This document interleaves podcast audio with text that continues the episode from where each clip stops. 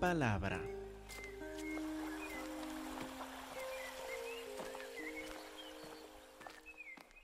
Que Dios les bendiga, hermanos. Hermanos, estamos en 1 de Juan, capítulo 4 y versículo 11. Siguiendo versículo por versículo, 1 de Juan 4, 11. Empieza versículo 11, amados. Y qué buenas noticias, ser llamados amados por Dios.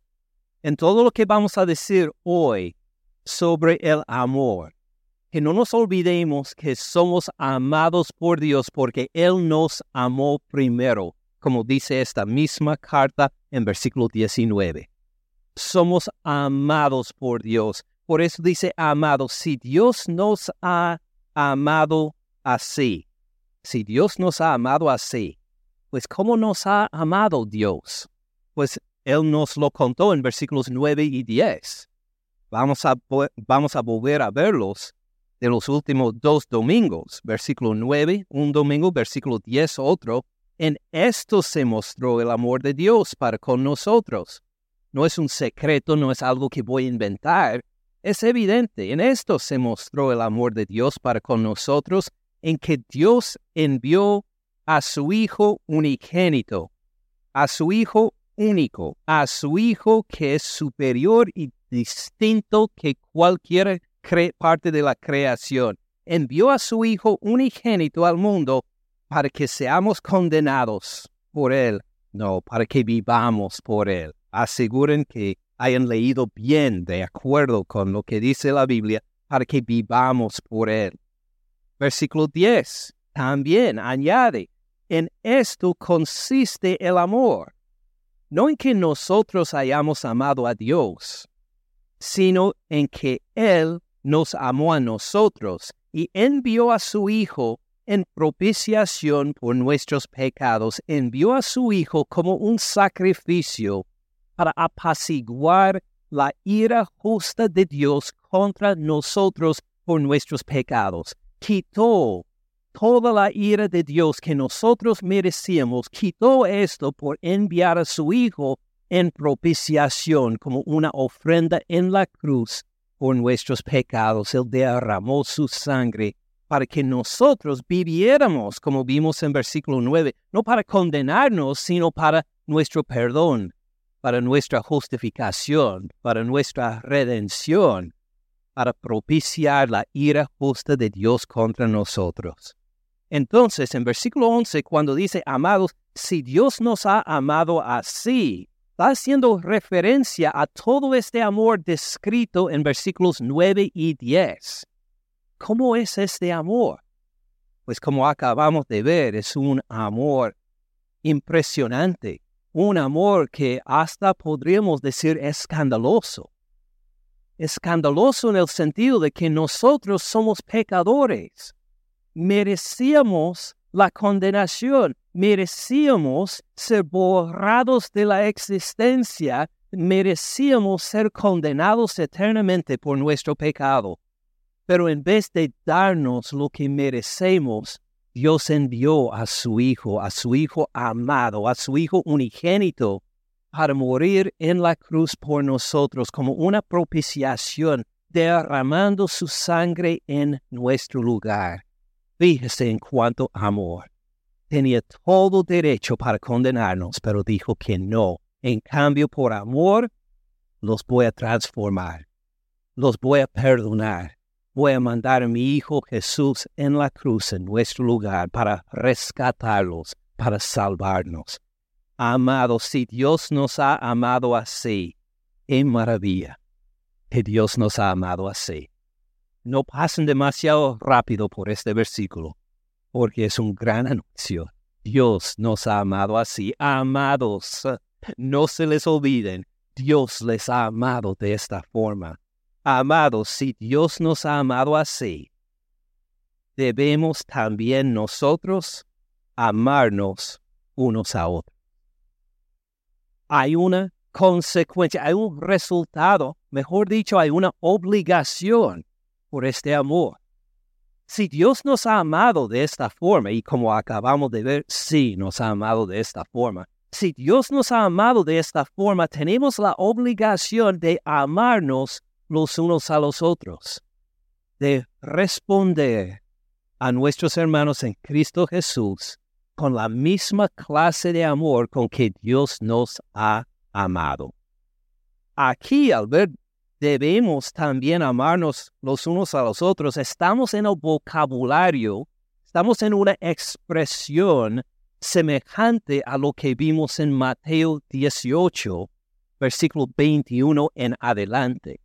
Vamos a refrescar la memoria un poco de esta forma de expresar nuestra obligación por lo que Dios hizo de responder nosotros de igual forma. Lo vamos a refrescar.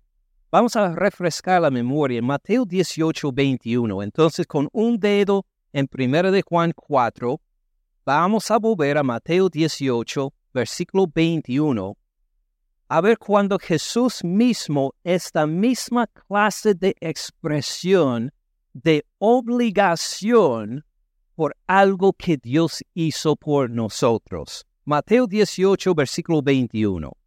Entonces se le acercó Pedro y le dijo, Señor, ¿cuántas veces perdonaré a mi hermano que peque contra mí?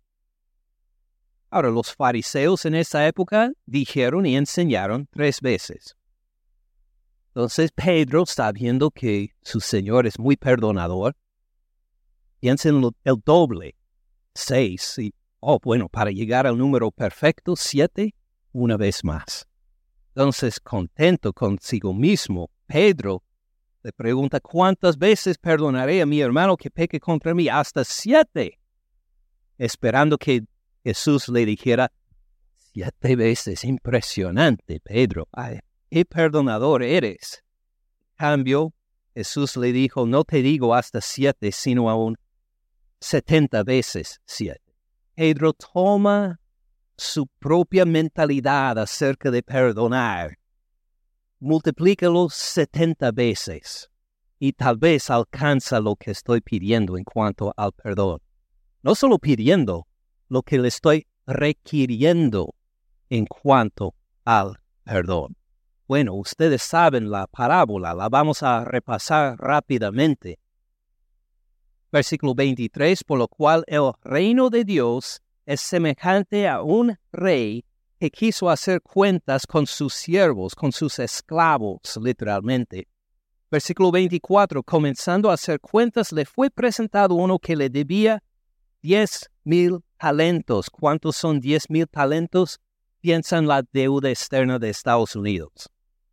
Es una deuda a nivel nacional. Que un hombre tenga esta deuda es algo no solo llamativo, es ridículo, es absurdo que alguien deba tanto dinero. Conocemos a algunos que deben tanto, pero no dinero, sino tanto en lo espiritual se asemeja a nosotros y nuestra deuda con Dios. Hemos ofendido al Dios infinito. Hemos desobedecido al Dios infinito, entonces nuestro pecado tiene consecuencias infinitas que ni podemos contar. Le fue dado uno, le fue presentado uno, eh, uno que le debía diez mil talentos, una deuda que no puede pagar. A este, como no pudo pagar, obviamente, ordenó su señor venderle a su mujer e hijos, para que sean esclavos todos, todo lo que tenía para que se le pagara la deuda. Claro que solo va a haber una pequeña parte de toda su deuda, pero más que todo es para un ejemplo. No se juega con un rey así. No se puede malgastar sus fondos, no le puede ofender de esta forma, no le puede rebelar contra él este merece el castigo, un castigo fuerte. Véndele a él, a su esposa, a sus hijos, a la esclavitud. Vende todo lo que tiene. Queremos la liquidación completa de su casa, de su familia, que vayan todos eh, a la esclavitud, porque no se puede jugar con un rey tan digno de gloria, tan digno de la atención y la obediencia de todos.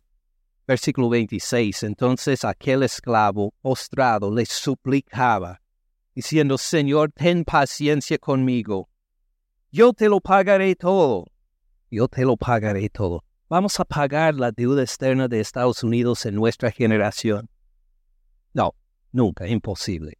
Así me contó, me acuerdo, un profesor de historia. Dijo que ustedes que están en mi clase de historia en la universidad, ustedes nunca jamás van a ver la deuda externa de Estados Unidos pagada completamente. Esto fue en 1985, por ahí.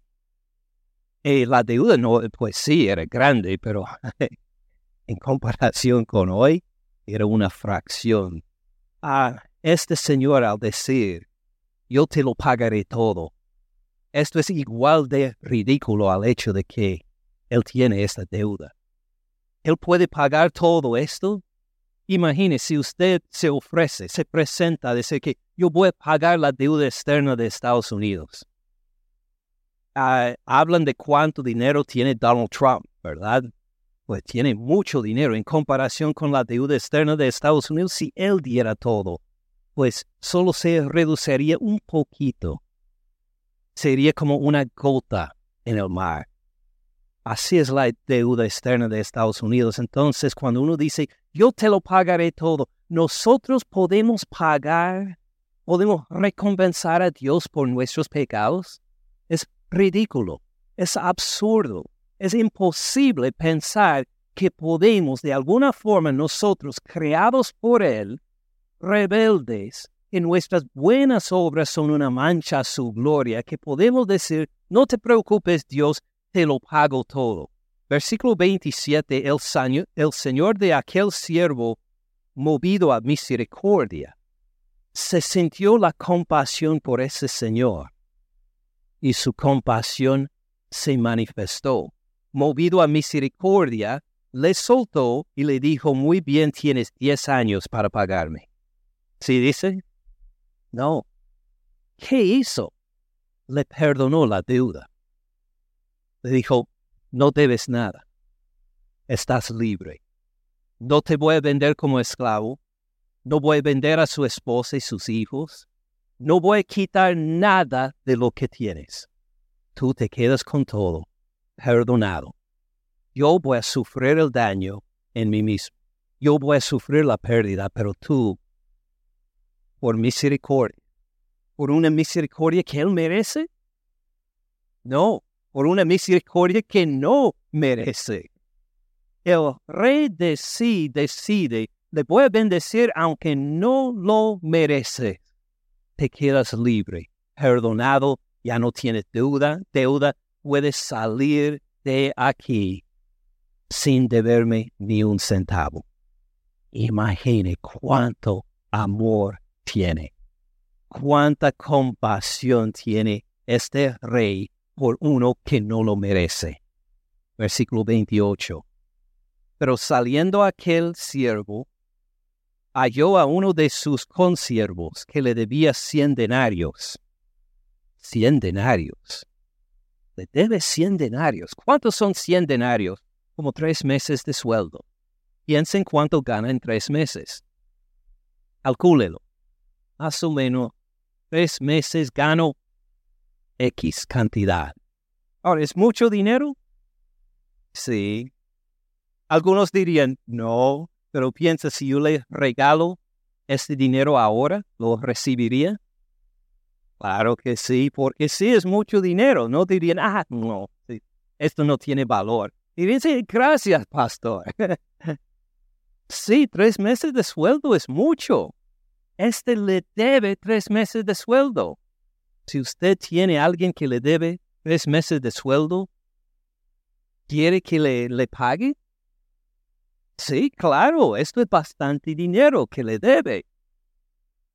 Halló a uno de sus consiervos que le debía tres meses de sueldo, haciendo de él le ahogaba, diciendo, págame lo que me debes. Entonces su consiervo, postrándose a sus pies, le rogaba, diciendo, ten paciencia conmigo, yo te lo pagaré todo. ¿Quién había dicho esto hace unos pocos versículos? versículo 26, el que fue perdonado toda la deuda externa de Estados Unidos. había dicho lo mismo, palabra por palabra, ten paciencia conmigo, yo te lo pagaré todo. Versículo 30, entonces el primero movido a misericordia le perdonó la deuda. No, ojalá que hubiera dicho esto, ¿verdad? Así habría sido la reacción correcta a escuchar las mismas palabras que él había dicho para decir, le voy a perdonar a mi consiervo, igual como he sido perdonado de una cantidad inmensa, voy a perdonar a este que me debe tres meses de sueldo. Mas él no quiso, se cerró, tomó la decisión de encerrarse, de cerrarse contra la misericordia, no quiso. Tomó voluntariamente, voluntariamente la decisión, no voy a amar, no voy a perdonar. No quiso, sino fue, lo echó en la cárcel hasta que pagara la deuda. Tres meses de sueldo. ¿Cuánto sueldo gana usted si está en la cárcel? y ahora tiene que pagar tres meses de sueldo sin ningún ingreso. ¿Quién va a ser afectado? Los familiares, los amigos que tendrán que entonces levantar este dinero para sacarlo de la cárcel, de alguna forma pagar tres meses de sueldo porque este señor no quiso amar.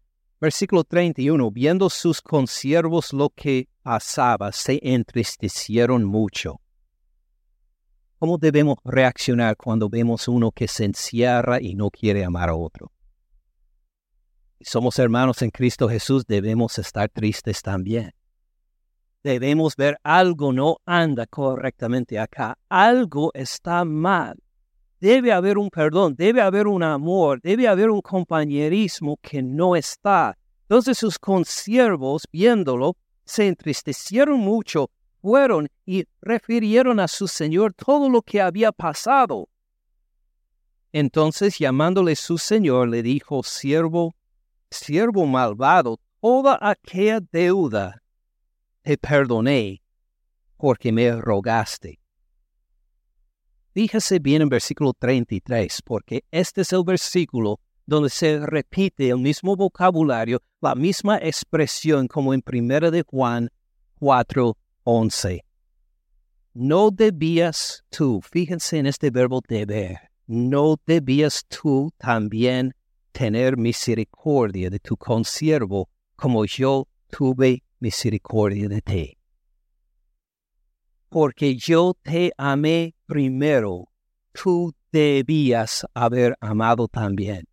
Porque yo te perdoné primero, tú debías haber perdonado también porque yo te amé primero, tú debías haber reaccionado con la misma clase de perdón y de compasión. Estabas bajo una obligación cuando saliste de acá, no una obligación de volver a pagarme, no una, de, no una obligación monetaria o económica, sino una obligación de compasión. ¿No debías tú también tener misericordia de tu consiervo como yo tuve misericordia de ti. Versículo 34. Entonces su señor enojado le entregó a los verdugos. ¿Quiénes son los verdugos? Por los que torturan por profesión. Es decir, su profesión en vez de ser médico, en vez de ser abogado, en vez de ser hombre de negocios, su profesión es torturar a la gente es hacerle llorar y gritar a la gente. Ahora es entregado no a la cárcel, sino a los verdugos, hasta que pagara todo lo que debía. Versículo 35.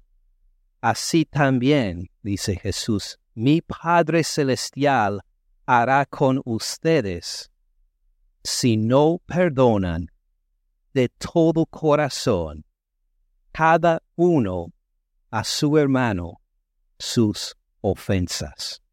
Bastante claro, bastante completo. Mi Padre Celestial hará con ustedes si no perdonan, ¿cómo? Si no perdonan de todo corazón. No puede haber reserva. no puede decir, te voy a perdonar un poquito, te voy a perdonar hasta este punto, si no perdonan de, de todo corazón. A solo algunos cristianos, ¿verdad? Esto solo aplica a algunos. Y dice, si no perdonan de todo corazón, cada uno, todos nosotros, todos ustedes, yo, cualquier cristiano, todos estamos bajo la obligación, porque hemos sido perdonados por Dios, entonces a perdonar y demostrar la misericordia de todo corazón a nuestros hermanos. Que de todo corazón cada uno a su hermano sus ofensas. Ven la obligación que tenemos por ser amados y perdonados por Dios todos nuestros pecados son perdonados y borrados. Y estamos bajo obligación entonces de perdonar y amar a los otros. Si esto hemos captado, si hemos esto comprendido, ahora podemos volver a 1 de Juan 4.11. 1 de Juan 4.11. Pensando de nuevo en versículo 9, Dios envió a su Hijo unigénito al mundo para que vivamos por Él Pensando en versículo 10, en esto consiste el amor, no en que nosotros hayamos amado a Dios, sino que en Él nos amó a nosotros. Él nos amó primero. Envió a su Hijo en propiciación por nuestros pecados. Él fue torturado. Él tuvo que pasar por los verdugos, pero no por ninguna culpa de Él, sino por nuestro pecado. Derramó su sangre en nuestro lugar en propiciación por nuestros pecados. Versículo 11, amados, los que podemos decir que sí, Jesucristo me ha amado, murió por mí en la cruz, tomó mi lugar en la cruz. Soy perdonado por lo que Él sufrió por mí. Amados, si Dios nos ha amado así, estamos bajo obligación debemos también nosotros amarnos unos a otros. De todo corazón, cada uno a su hermano le va a amar, porque Dios nos ha amado primero. Tiene sentido. Ahora, ¿cómo vamos a tener esta clase de amor? con todos nuestros hermanos. Porque pues con los hermanos que son del mismo lugar de origen que yo, vamos a decir, los hermanos que ah, este, tienen una formación parecida a la mía, ah, los hermanos con quien me llevo bien, pues es más fácil amarlos a ellos. Pero honestamente, algunos hermanos, Señor Jesús, que encuentro que es muy difícil amar. O sí son hermanos, pero vienen de otra región, de otro país, de otra cultura, de otra formación. Tienen una forma diferente de expresarse y algunos de ellos hasta me han ofendido, hasta han pecado contra mí. No está hablando de amarlos a ellos, ¿verdad? No, al contrario, sí, sí, está hablando de amarlos a ellos también. Estamos bajo la obligación de amarnos nosotros, los unos a los otros, a todos nuestros hermanos. Pues, ¿cómo será esta clase de amor? ¿Cómo vamos a tener esta clase de amor a alguien, a un hermano o una hermana con quien es difícil de andar bien? Que simplemente hay una falta de conexión entre nosotros y que encuentro que es difícil amarle a él o a ella. ¿Cómo le vamos a amar? Pues la respuesta está en el mismo versículo, ¿verdad? Amados, si Dios nos ha amado así, ¿quién nos empodera entonces para amar así? Nuestro Dios en Cristo Jesús por el poder del Espíritu Santo.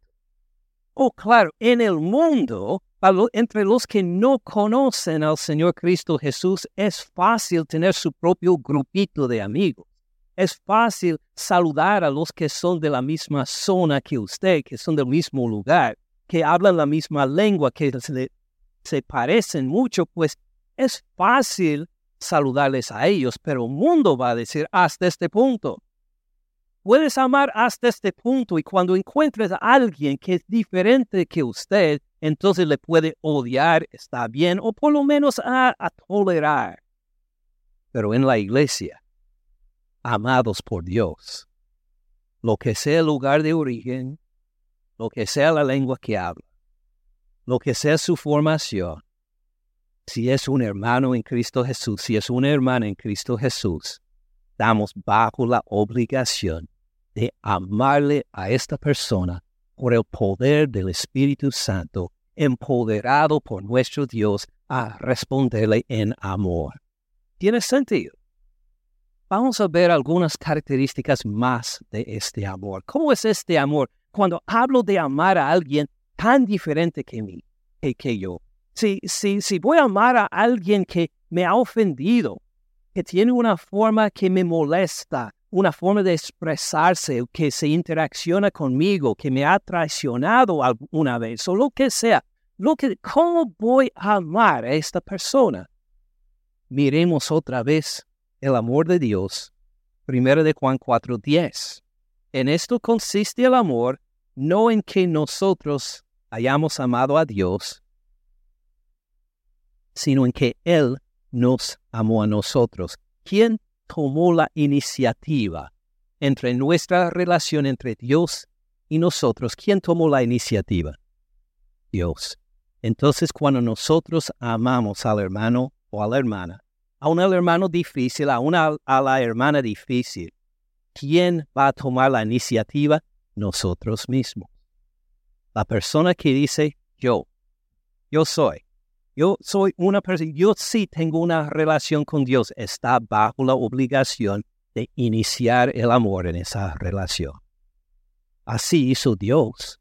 No podemos decir, ah, pues cuando, cuando Él se arrepiente, lo voy a amar. Imagine si Dios hubiera dicho esto. Ah, cuando éste se arrepiente, lo voy a amar. Nunca nos habría amado porque sin el amor de Él ni habríamos arrepentido, estaríamos en nuestra salsa pecaminosa, viviendo el resto de nuestra vida sin importarle a Él. No podemos decir, si la otra persona actúa primero, voy a amar. Si la otra persona confiesa primero, voy a confesar. Si la otra persona perdona primero, voy a perdonar. Si la otra persona me ama primero, voy a amar el amor de Dios, el amor cuyo, eh, el amor en que estamos, estamos obligados a demostrar es un amor que toma la iniciativa.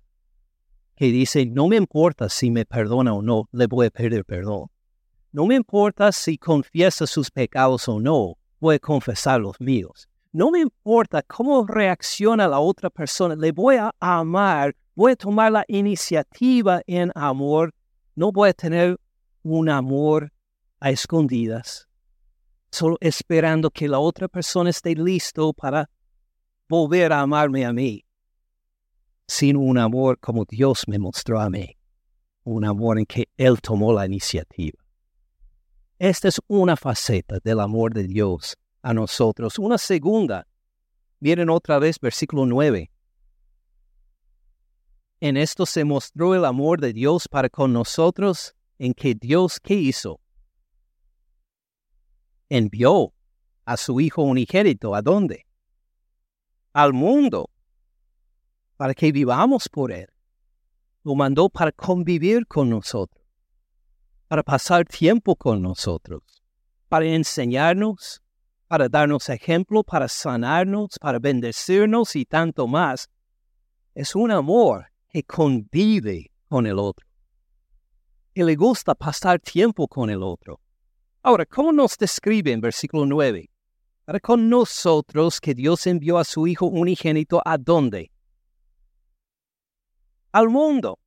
Ahora, cuando hemos visto esta palabra mundo en el Evangelio de Juan y en Primera de Juan, ¿esta es una caracterización positiva No, de ninguna forma. Si quiere bendecir a un hermano para decir, hermano, tú vives igual como el mundo, ¿esta es una bendición? No, es para decirle que tiene algo mal en su vida, que anda en pecado, que vives como el mundo. Envió a su Hijo al mundo. Nosotros no merecíamos que, que Dios conviviera con nosotros.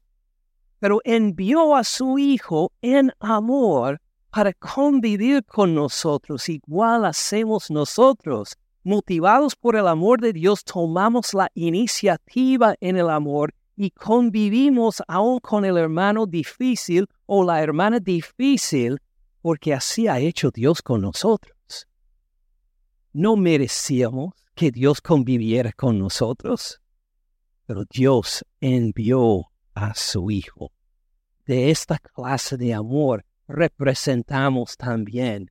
Cuando llegamos a una persona con quien preferiríamos tal vez no estar, a quien preferiríamos no visitar, o alguien a quien diríamos que, ah, pues prefiero estar con los otros hermanos que están acá haciendo algo que me divierte a mí, de todas formas, voy a ministrar al hermano en esta situación, porque así me ha amado Dios nuestro amor también toma la iniciativa y llega a convivir hasta con los con quienes preferiríamos tal vez no estar. Otra faceta, versículo 10. En esto consiste el amor, no en que nosotros hayamos amado a Dios, sino en que Él nos amó a quién? A nosotros Pensé que decía que Él nos amó a los mexicanos. Sí, no dijo, ¿verdad? Él nos amó a los colombianos. Él nos amó a los chinos, a los gringos, a los gabachos, a quienes sean que puede poner ahí. No, nos puso todos unidos en un grupo a nosotros, judío o gentil, griego, hebreo, hispano, norteamericano, chino, japonés, lo que sea. Él nos amó a nosotros. Hay una unidad en nuestro amor también. No podemos poner la gente, especialmente nuestros hermanos, en rangos diferentes. A decir, pues yo convivo con los, eh, con los, con los cristianos, pero solo los de la High School, o los de Archer, o los de Mill Creek, o los de Collins Hill. Y este como es el grupo de Dios más exclusivo, más preferido. Y los demás sí, sí, sí los amamos, pero no tanto como amamos a los de este lugar. No, esto sería una ofensa al amor de Dios. Una ofensa a este punto. No tenemos tiempo para mirarlo en la carta a los Gálatas. Pero el apóstol Pedro, el apóstol Pedro, fíjese, en una ocasión decidió no, ah, no convivir más con los cristianos gentiles. Él se sintió una, pues por la presión de otros, de que, mire, solo puedo comer con los cristianos judíos.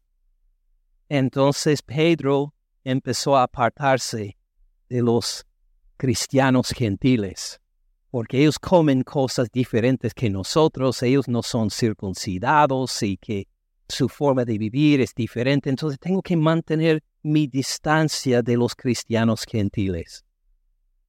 Y le llegó otro apóstol, Pablo, que le reprendió severamente delante de todos. Parece, ¿qué estás haciendo poniendo barreras en el cuerpo de Cristo Jesús? Él nos salvó por gracia. Nos salvó gratis por su sangre derramada en la cruz. Y no podemos volver a edificar divisiones. El Señor ha derrumbado. Este amor es un amor que toma la iniciativa amar a los demás, que ama a todos, aun a los más difíciles de amar, que ama en unidad y que anhela convivir con la gente de Dios, con su pueblo. Otra faceta más, versículo 10. En esto consiste el amor, no en que nosotros hayamos amado a Dios, sino que Él nos amó a nosotros, envió a su Hijo en propiciación por nuestros pecados. ¿Qué clase de gente? ¿A qué clase de gente amó Dios? A pecadores, a pecadores como nosotros. Le mandó a su Hijo en propiciación por nuestros pecados. ¿Saben quiénes somos nosotros los cristianos? Salvos por la gracia de Dios, redimidos, perdonados, y en cuanto a la santificación, en formación para la perfección. Cuando vuelva el Señor Cristo Jesús, vamos a alcanzar la perfección. Mientras tanto, estamos en formación. Ahora, ¿hay alguien perfecto acá? No, ni yo tampoco. Entonces, si nos amamos los unos a los otros, vamos a topar con gente que va a pecar contra nosotros, ¿verdad? Vamos a topar con gente que nos va a ofender, ¿verdad? Porque todos estamos en formación a ser más y más como Cristo Jesús. Y a veces se va a manifestar ese pecado, este enojo, esta irritación, este pecado del cual tenemos que pedir perdón a los demás. El amor de Dios se arriesga para amar a pecadores. Oh, en el mundo solo queremos amar a los que no nos van a ofender nunca, a los que no nos van a molestar. Queremos tener nuestra seguridad, pero el amor de Dios toma la iniciativa de salir de la seguridad para amar a pecadores y a convivir con ellos para comunicarles el verdadero evangelio de que hay perdón en Cristo Jesús y Él transforma nuestras vidas y algún día cuando vuelva, todos juntos estaremos en la perfección. Y mientras tanto vivimos con la vista hacia esta meta, la meta del Señor. Cuando Él vuelva, esta perfección, estamos en camino y en amor pues nos animamos los unos a los otros a, llegar y alcanzar hasta este punto. Una faceta más del amor de Dios. Versículo 9. En esto se, se mostró el amor de Dios para con nosotros, en que Dios envió a su Hijo unigénito al mundo, ¿para qué? Para que vivamos, para que vivamos por Él.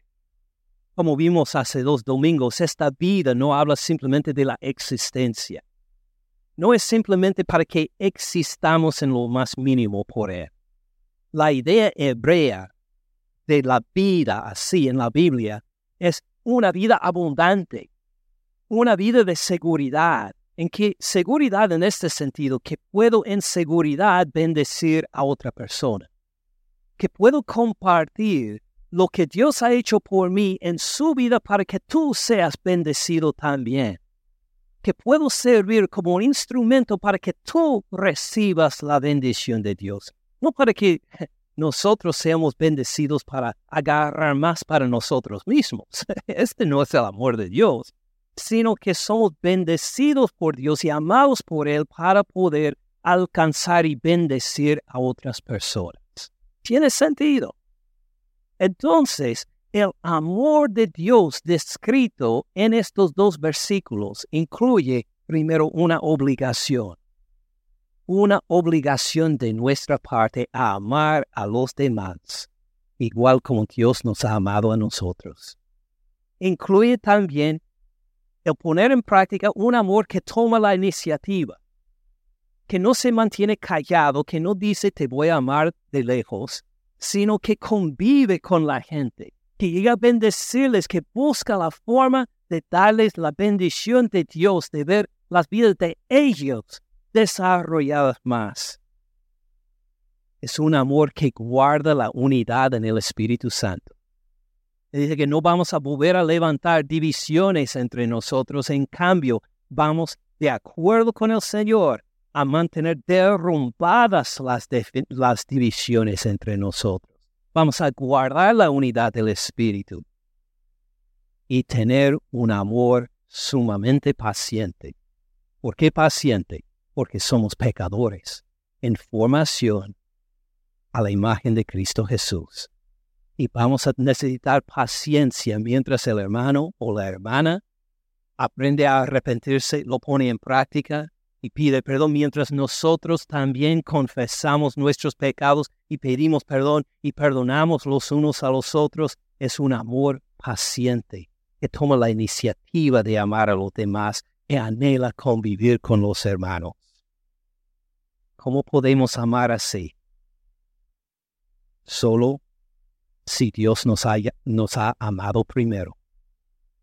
Si usted no es cristiano, si usted nunca ha conocido el amor del Señor Cristo Jesús, usted no puede producir este amor. Es imposible. Pero si usted es cristiano, si se ha arrepentido de sus pecados, poniendo su fe y seguridad en Cristo Jesús como su único Señor y Salvador, si usted ha nacido de nuevo si el Espíritu Santo, como hemos visto en esta carta, eh, le ha hecho nacer de nuevo, dejando de lado sus pecados para que viva sensible al poder del Espíritu Santo en una relación viva con Dios. Si usted ha nacido de nuevo, si usted es cristiano, ¿quién produce este amor? Dios. Él ya lo ha empezado. La cuestión es obedecer. Está bajo obligación. Ama así. Amados, si Dios nos ha amado así, debemos también nosotros amarnos unos a otros. Dios ha empezado la obra y nosotros lo cumplamos, amando a los demás, tomando la iniciativa de amar, derrumbando divisiones, amando al hermano o la hermana difícil con paciencia, conviviendo con los hermanos, demostrando que el amor de Dios nos ha transformado y por eso transforma todas nuestras relaciones para que haya un amor como el amor de Dios entre cada uno de nosotros de todo corazón. Padre Celestial, hemos escuchado tu palabra. Por tu Espíritu Santo nosotros, los cristianos, estamos comprometidos a amarnos los unos a los otros, igual como tú nos has amado. Gracias, Padre Celestial, por este amor. Y sigue transformándonos a cada uno de nosotros para que amemos de todo corazón a nuestros hermanos. Padre Celestial, si hay uno aquí cualquier persona o varias personas que nunca han conocido este amor. Por quienes el sacrificio en la cruz no tiene sentido. Por quienes el amor, por bendecir a los demás más que a uno mismo, simplemente parece algo raro. Pedimos, Padre Celestial, que por el amor de tu Espíritu Santo le toque su corazón. Para quitar este corazón de, de, de, piedra, para que sea sensible a tu amor en Cristo Jesús. El amor del juez justo. Que juzga todo pecado, que por amor ha mandado a su Hijo único para que muriera en la cruz perdón, por la salvación, por la vida eterna de Él.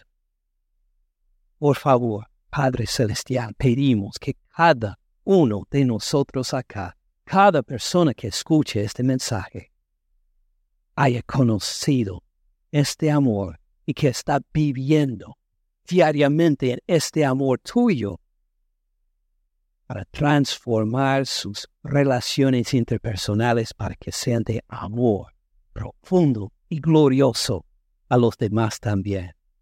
Gracias, Padre Celestial, por tu amor en Cristo Jesús. En el nombre de Él oramos. Amén. Gracias por escuchar al pastor Ken en este mensaje. Para más recursos, visite caminandoensupalabra.org.